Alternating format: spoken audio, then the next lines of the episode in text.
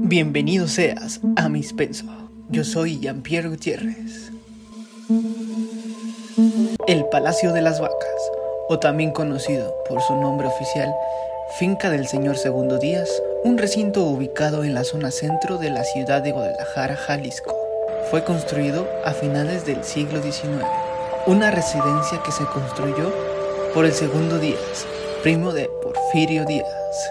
Este lugar curiosamente tuvo diferentes usos. En un inicio, la finca se convertiría en una lechería, hasta llegar a tener vacas dentro de la edificación, y es por eso que se le apodó el nombre del Palacio de las Vacas. Dentro de su construcción, el palacio tiene un estilo ecléctico, con combinación de varios estilos, incluyendo sus peculiares murales y techos, con pinturas de estilo renacentista. Uno de sus techos tiene retratado a una tipo sirena y se muestra algo tétrica.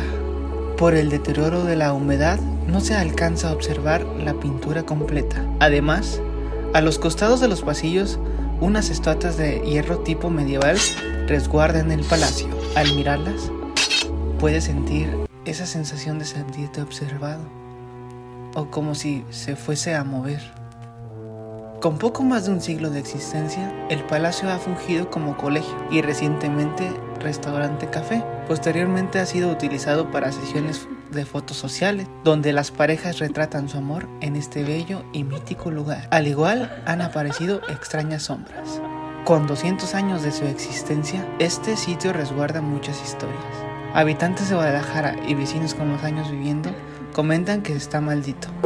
Uno de los rumores es que cuando era colegio, uno de los jóvenes que estudiaba se quitó la vida. Vecinos dicen haber visto sombras con apariencia juvenil. Además, había recorridos nocturnos en las habitaciones superiores. Es donde más se siente aquellas energías. Personas que han asistido refieren haber escuchado voces y gritos